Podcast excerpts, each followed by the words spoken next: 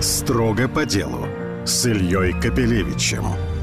Здравствуйте, у нас в гостях ректор Московского физико-технического института МФТИ, физтех, такие очень знакомые всей стране, и не только в стране имена, Дмитрий Ливанов. Дмитрий Викторович. Добрый день. Давайте начнем, знаете, с фразы, которая мне запомнилась в одном из ваших интервью недавно. Ну, известно, что физтех, естественно, окружен какой-то так, средой стартапов или же просто разработок для разных базовых организаций. Но вы сказали, что остается констатировать, что стартапы, как вот основной там, мотор создания новых инновационных технологий в стране, не полетели. Почему вы пришли к такому выводу и что же вместо? Ну, не то, что стартапы не полетели, но я думаю, что вряд ли можно привести пример высокотехнологичной компании, которая родилась уже в 21 веке и достигла серьезных масштабов а, своей деятельности.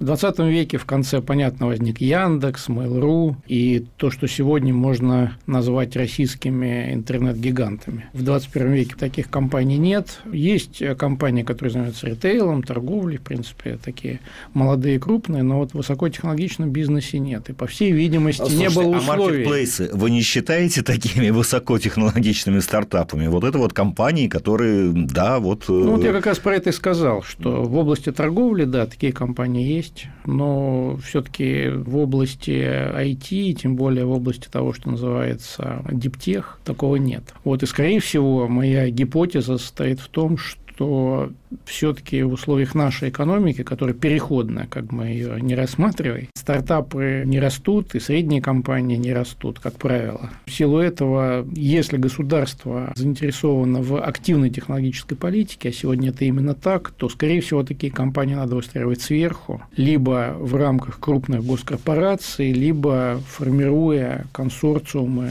которые бы включали и крупные университеты, научные институты, компании для реализации крупных государственных проектов в области высоких технологий. Ну, а что, крупные государственные компании нас за последние лет 15-20 вот удивили какими-то необыкновенными технологическими рывками? С этой стороны у нас есть вот прям такие примеры? Я думаю, достойные что тиражирования. в составе Росатома есть да. Э, успешные бизнесы, в том числе вполне конкурентоспособные на международном рынке. А ну, общем... конечно, Сбер, так или иначе, который крупная госкорпорация, но, безусловно, сейчас вносит вклад там, в развитие новых платформенных технологий, собственного, так сказать, производства. Да и не только, да, робототехнику. Да, в какой-то степени Сбер, хотя вот в таких э, областях, как диптех, они э, пока только начинают э, делать какие-то продукты. Вот, ну вот, пожалуй, и все.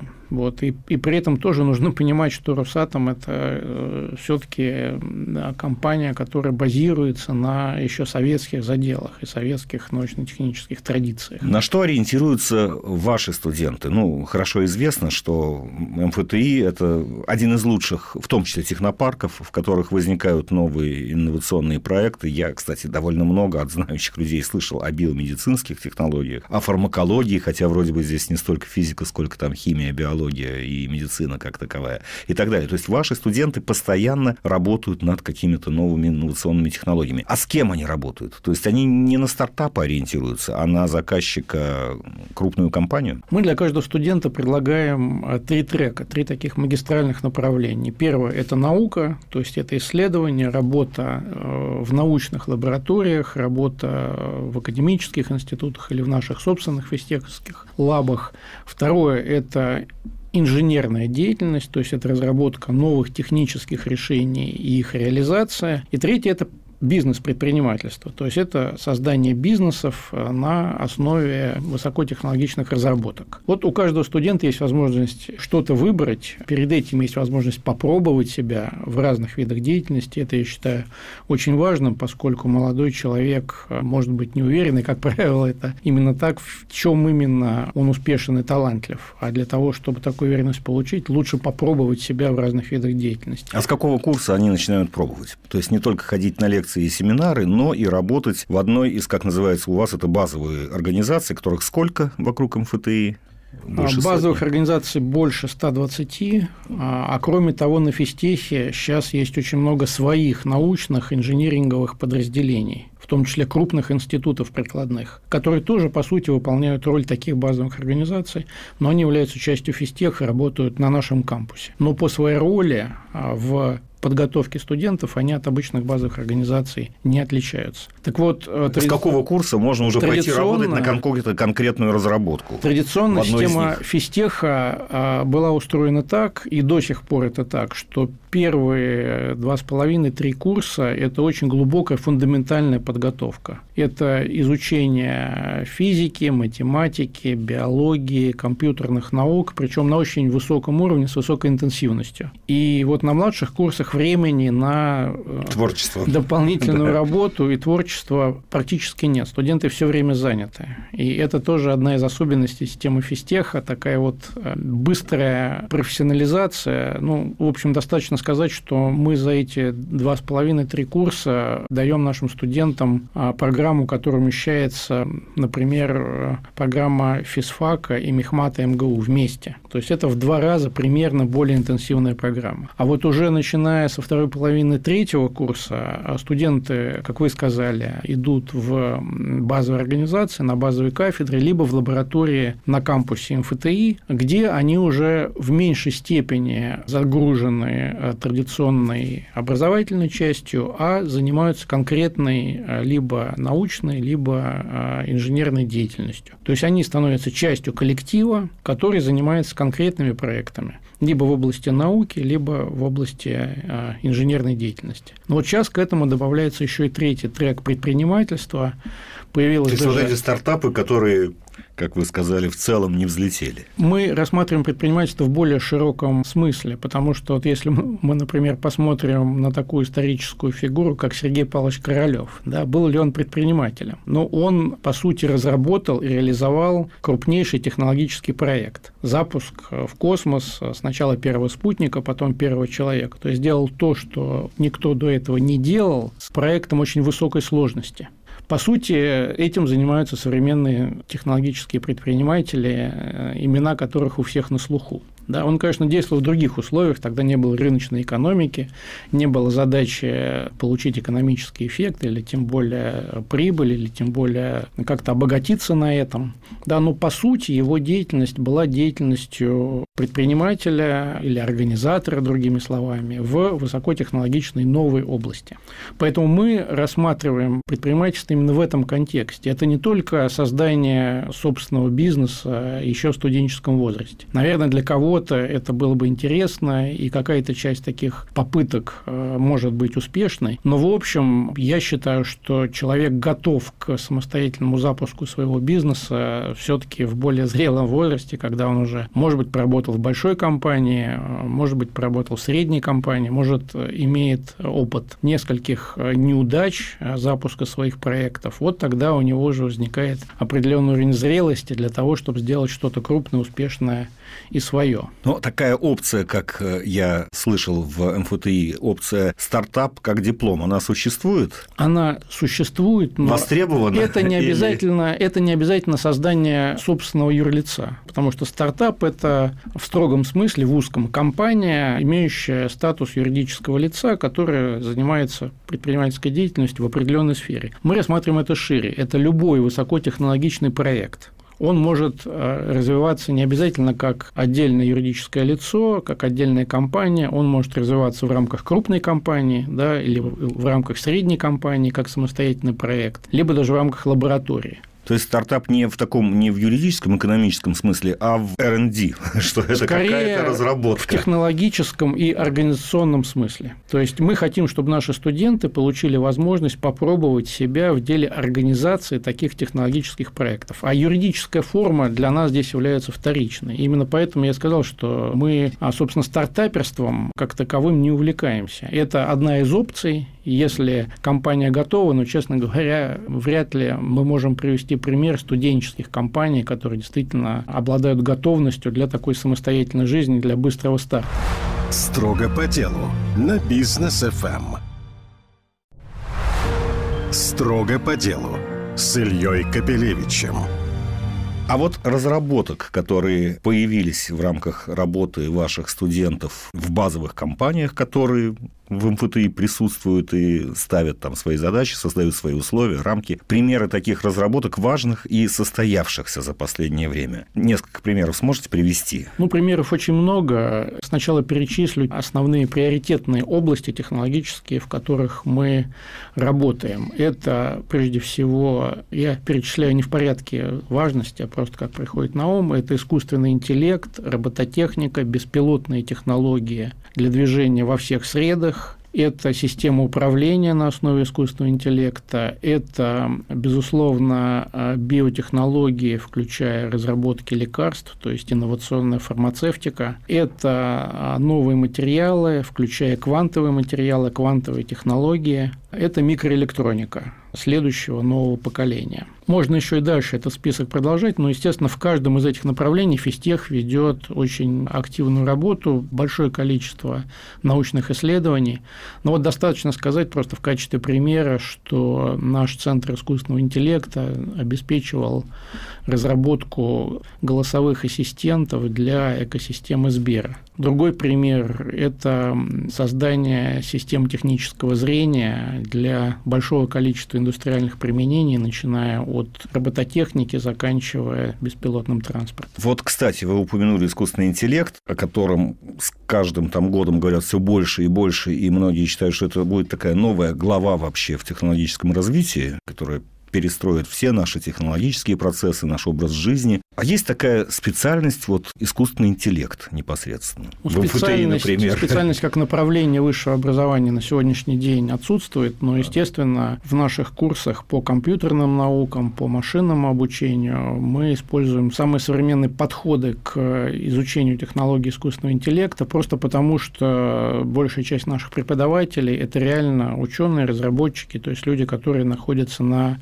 самом фронтире этих исследований. Поэтому они, естественно, передают студентам свою экспертизу самого высокого уровня. А, скажем, набор специальностей все-таки, которые там были, кстати, напомним, что 77 лет как раз отвечает МФТИ в эти самые дни. Сейчас очень быстро меняется даже название компетенций, которые надо осваивать. А вот набор специальностей, он также быстро меняется? Или в этом нет необходимости? Ну, в этом нет Все необходимости. Не в целом система образования довольно консервативна. Мы понимаем, что область, которая называется информационные технологии или компьютер-сайенс – да, она как раз включает в себя все новые прорывные технологии, такие как искусственный интеллект, машинное обучение и так далее. А в общем, вот эта волна хайпа, она, как мы знаем, приходит, уходит довольно быстро, но важно удерживать э, фокус, конечно, на самом передовом, самом современном уровне развития этих технологий. А это, в свою очередь, достигается не названием или переименованием тех или иных программ, а на участии в преподавании специалистов-практиков –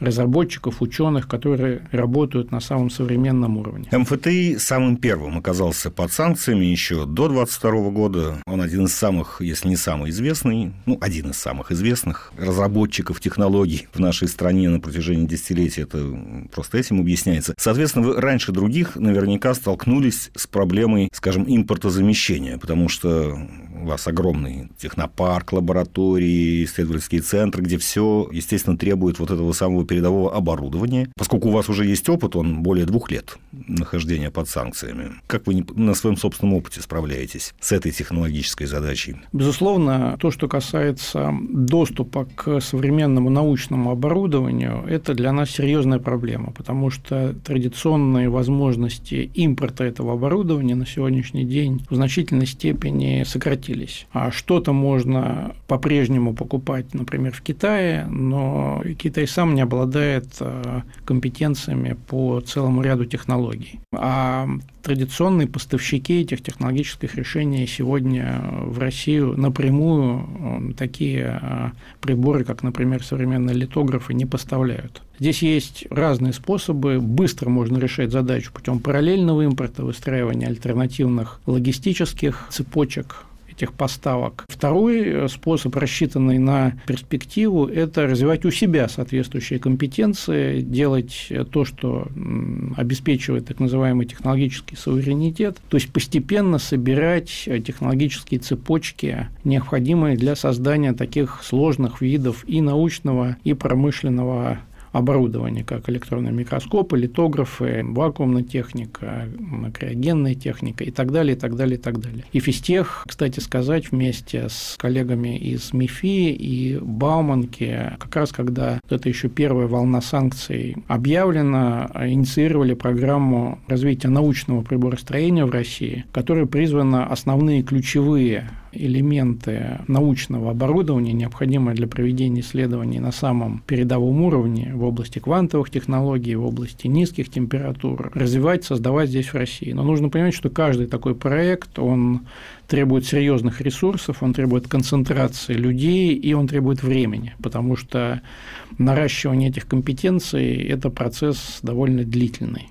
И здесь речь идет о нескольких годах на разработку каждого такого высокотехнологичного прибора. Пока это время идет, мы накапливаем компетенции, мы что-то уже делаем сами, что-то готовимся делать, мы используем а, различные альтернативные способы поставок либо оборудования, либо комплектующих для него. В этой части мы, как всегда, и никто не углубляется в подробности по понятным причинам. Но скажите, если сравнивать вот нынешнюю ситуацию с позднесоветской, когда, естественно, тоже торговые связи со странами Запада были такими регламентированными и ограниченными? Или сейчас все-таки жестче? Научное оборудование в 70-х, 80-х годах можно было завести в советские институты, тогда в основном в академические, в большей степени, чем сейчас? Научное оборудование активно завозилось в советское время, хотя ограничения тоже существовали, но более важным отличием является то, что все-таки в Советском Союзе была направленная технологическая политика, активная технологическая политика, и в общем основные виды современного научного оборудования Советский Союз тогда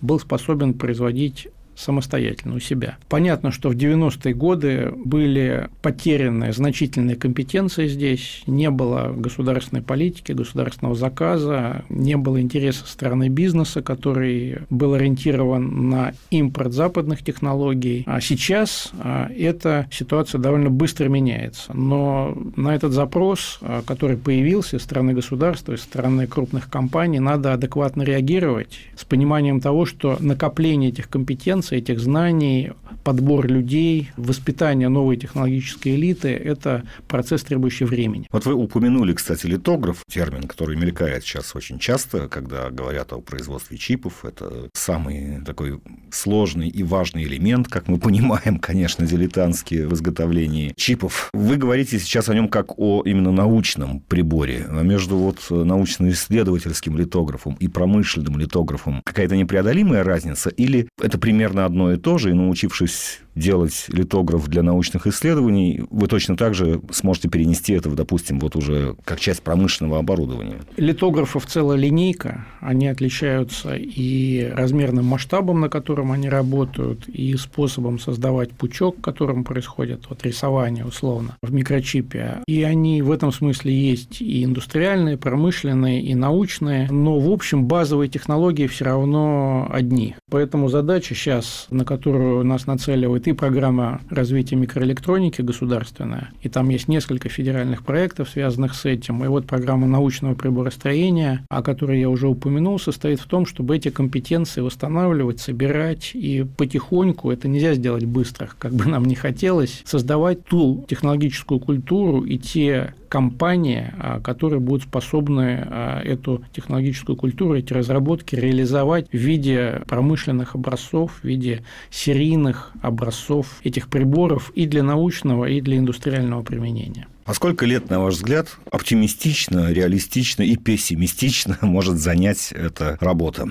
Мы начинаем... Что касается литографа, причем сначала научного, экспериментального. Мы начинаем не с нуля. А у нас есть достаточная компетенция и в электронной микроскопии, и в целом ряде других важных технологических направлений, необходимых для этого проекта. Но даже вот в этом состоянии, я думаю, что 5-6 лет – это тот срок, который должен пройти а, до создания первого образца работающего образца. Дальше будет задача масштабирования, тиражирования, а, создания промышленного производства. Это еще годы. Поэтому эти проекты и литографа, и другие, они сложные, они длительные, но чем раньше мы их начнем, тем э, быстрее мы придем к результату. Строго по делу на бизнес FM. Строго по делу с Ильей Капелевичем есть какое-то понимание или хотя бы ориентирование, да, потому что сама индустрия, ну, в мировом масштабе, или точнее сказать, ее западные образцы, они довольно быстро осваивают все новые и новые технологические рубежи, чтобы не создать то, что через 10 лет будет по мировым стандартам уже прошлым веком. Есть, естественно, такой риск, но, с другой стороны, нельзя, условно говоря, создать космическую ракету, если у вас нет компетенций в области авиастроения, новых материалов, развития современных топлив и так далее. То есть это всегда некая логика развития, которая, возможно, определенные этапы позволяет сократить по времени с учетом уже имеющегося в мире опыта, но в целом все эти этапы нужно пройти, чтобы сделать сложную техническую систему. Изучение существующего мирового опыта нам дает возможность минимизировать те ошибки, которые делали другие, которые были первыми на этом пути. Вот это, безусловно, нужно использовать. Поэтому любое международное сотрудничество здесь обмен информацией, привлечение специалистов с опытом работы за рубежом и в университетах, и в компаниях является важным. А эта опция доступна, например, в МФТИ, который под самыми жесткими санкциями? Можете ли вы, ну, может быть, не вы, а какая-то базовая организация, которая с вами сотрудничает, приглашать специалистов? Примеры такие есть? Мы активно занимаемся поиском сотрудников, поскольку сейчас наша исследовательская повестка расширяется. Мы принимаем талантливых, ярких людей, независимо от того, где они работают, в российских научных организациях или за рубежом. Конечно, статус МФТИ как подсанкционной организации для некоторых людей создает ограничения, иногда непреодолимые. Но все равно есть много ученых, инженеров во всем мире, и наших соотечественников, и не имеющих отношения к России, которые готовы под интересную задачу, под хорошие условия и сотрудничать с МФТИ и с другими российскими научными организациями, и даже переезжать, полностью переносить свою деятельность к нам. И такие примеры есть. А чем их можно привлечь? Прежде всего, перспективы интересными проектами. Фундаментальная наука и в Западной Европе, и в Штатах сегодня развивается не очень активно, и у молодых очень часто нет карьерных перспектив. Если человек получил высшее образование, несколько лет поработал в качестве PhD, то, что называется, после этого очень трудно получить постоянную позицию в университете. А многие уходят в индустрию, многие уходят в другие сферы деятельности, многие заинтересованы в том, чтобы научную или инженерную карьеру продолжить в другой стране, в том числе в России. Здесь, конечно, нужно создавать условия, интересные задачи, нужно давать возможность работать с молодежью, со студентами, а на физтехе отличные студенты, создавать хорошие бытовые условия. Я думаю, что сегодня многие наши российские университеты, научные организации способны это делать, и многие делают. Среди выпускников МФТИ, кстати, два нобелевских лауреата, Гейм и Новоселов, которые определенную технологию разработки графена разработали. Я дилетант, не буду углубляться. Они, по-моему, оба из МФТИ. Они как-то поддерживают связь в новых условиях с Альма-Матер? Андрей Гейм и Константин Новоселов поддерживают связи с Физтехом, хотя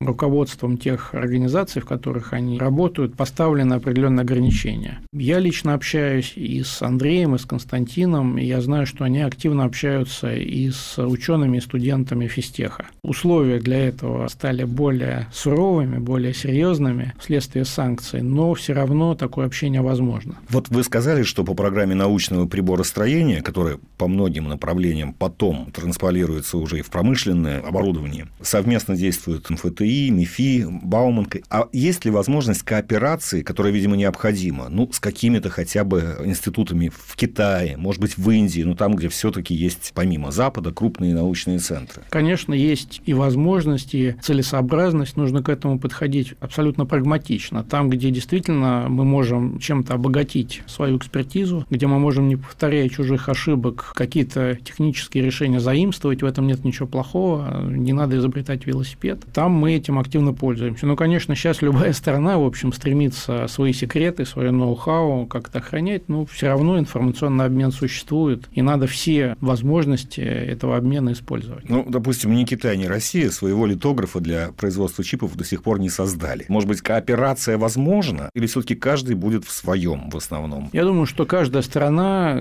имеющая амбиции в в научно-технологической области, она прежде всего исходит из своих прагматических интересов. Возможность кооперации возникает в том случае, когда ну, есть некая синергия. Можно отдать что-то партнеру, получив от него то, чего у вас нет. И с ведущими китайскими университетами мы по целому ряду научных технологических проектов сотрудничаем. Именно в такой парадигме. Но здесь, конечно, надо иметь в виду, что есть чувствительные технологии, есть технологии двойного применения, которые нельзя никому передавать в силу ограничения законодательства, но в всем остальном, безусловно, международное сотрудничество всегда является взаимовыгодным. Ну и в заключение несколько вопросов обязательных для тех, кто мечтает поступить в МФТИ. Ну, во-первых, яркая цифра по последнему году. В стране было 17 всего 300-бальников, то есть с абсолютным результатом сразу в трех ЕГЭ. Пять из них поступили к вам. Когда произойдет переход в ЕГЭ, вы являетесь инициатором, что в физтех все-таки надо брать по результатам трех ЕГЭ профильных, а именно профильная математика, физика и информатика. Русский язык оставить на уровне зачета. Очень важно, чтобы это не было неожиданностью для тех, кто учится в школе, тем более для тех, кто уже находится в старшей школе на уровне 10-11 класса, потому что человек выбирает профиль, по которому он будет заканчивать школу. Это либо физико-математический класс, либо гуманитарный класс, либо медицинский, где-то в середине восьмого класса. Это означает, что у него еще примерно три года до окончания школы и сдачи экзамена. Поэтому такое объявление надо сделать ну, за два с половиной, лучше три года до того, как эти изменения вступят в силу. Поэтому сейчас мы предлагаем, чтобы Министерство науки и высшего образования, объявив заранее, но ввело эти изменения с 25-26 учебного года. Но если эти объявления сделать сейчас, то это повысит мотивацию школьников, их родителей, школ, школьных учителей, улучшать качество, углублять подготовку по физике, информатике и математике в школах. Если говорить о среднем уровне школьного образования, у нас в школе в первую очередь не хватает учителей физики и математики. Насколько это серьезная проблема, что нужно с этим делать? Это очень важно, потому что человек с талантом в области физики или в области математики может родиться не только в Москве в или в другом, да, а в любом регионе, в маленьком городке или даже в селе, в деревне. И очень важно, чтобы каждый из таких талантливых детей имел возможность реализовать свой талант. Для этого должен быть учитель, педагог, должен быть доступ к современным образовательным технологиям в области вот этих естественных и точных наук. Потому что как раз именно эти люди через 15, 20, 30 лет составят инженерную элиту нашей страны и научную элиту нашей страны. Здесь очень важно на новой основе готовить педагогов, будущих учителей, и мы активно работаем с целым рядом педагогических университетов. Здесь очень важно вести повышение квалификации тех учителей, которые уже работают в школе, учителей физики, математики, информатики, биологии. И очень важно создавать мотивацию для тех, кто еще сегодня учится в школе, выбирать для себя соответствующее направление подготовки. Будет он школьным учителем физики или будет он человеком, который занимается физикой как наукой. Вот эту систему приоритетов нам надо сейчас менять с учетом тех вызовов, которые стоят перед нашей страной. Почему при том огромном объеме программы по всем этим предметам вы хотите всех студентов ФТИ заставить учить китайский? В купе с английским, а не вместо. Речь не идет о том, чтобы кого-то заставить, но действительно мы сделали китайский язык вторым иностранным языком. В МФТИ речь идет о том, что студент, который освоил английский язык на определенном уровне, это уровень C2, будет изучать китайский язык, поскольку все в большей и большей степени китайский язык становится вторым в мире по значимости языком для общения инженеров и ученых между собой. Уже больше половины технической документации в мире, если мы посмотрим на весь этот массив, на китайском языке, и мы считаем, что на уровне владения китайским языком для понимания технической документации наши студенты вполне способны эту программу освоить, а это, в свою очередь, сделает их конкурентоспособными в будущем. А студенты и не сопротивляются? Студенты, которые боятся сложностей, они на физтех не поступают. И человек поступает на физтех с пониманием очень четким того, что ему предстоит очень сложная программа, ему предстоит много работать для того, чтобы эту программу освоить, но а, потом это даст ему очень быстрый профессиональный старт. Вот эти инвестиции в свое будущее, эта игра в долгую, это как раз то, чем мы очень дорожим в наших студентах. Именно поэтому я думаю, что ну, эта программа, она в целом уровень сложности не сильно увеличит, но создаст для выпускников выпускников дополнительные карьерные преимущества. Спасибо, Дмитрий Ливанов, ректор Московского физтеха. Спасибо. Строго по делу на бизнес ФМ.